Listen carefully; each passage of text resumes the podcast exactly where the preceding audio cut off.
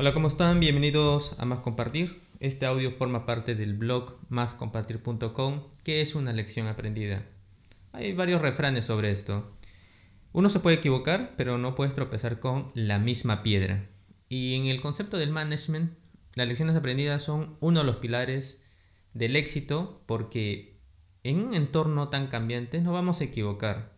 Habrá cosas que funcionan en un entorno, habrá que se adapten a alguna transformación digital, habrá innovaciones disruptivas que, o incrementales que funcionen, habrá algunas herramientas que funcionen en un entorno y en otro no. Por eso las lecciones aprendidas en una organización son muy importantes.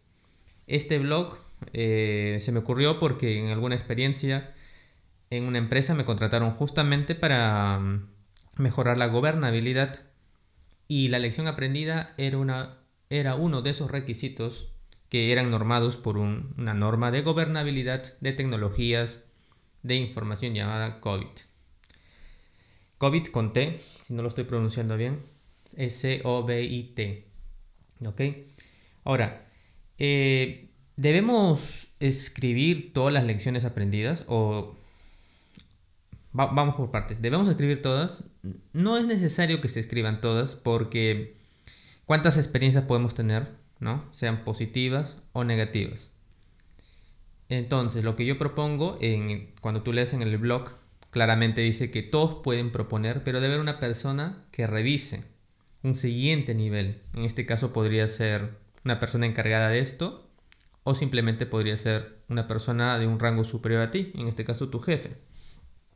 Entonces, esta propuesta que tú haces de elección aprendida, alguien lo revisa y tiene que ver qué tan relevante es, porque hay que recordar que este documento no solamente trata de escribir, no solamente es publicarlo, hay que ver si esta lección aprendida de esta persona puede también ser de utilidad para las demás áreas.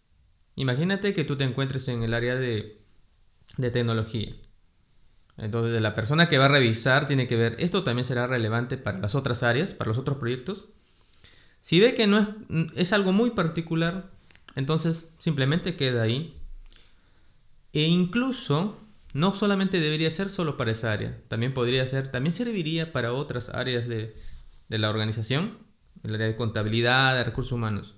Entonces, todos estos criterios tienen que tomarse en cuenta para continuar con el flujo de publicar una lección aprendida.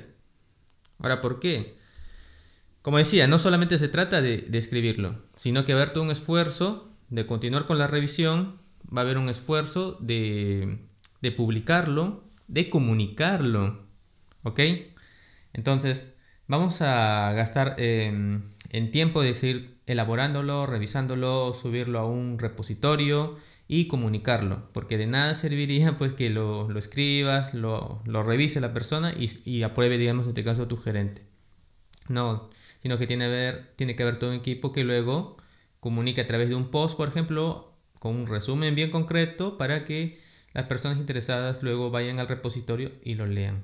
Así que te dejo eh, más contenido e incluso hay un formato ahí en el blog para que te ahorre la chamba de de, conocer qué es una o cómo se debería registrar, aprobar y publicar una lección aprendida. Así que nos vemos emprendedor, que nada te detenga.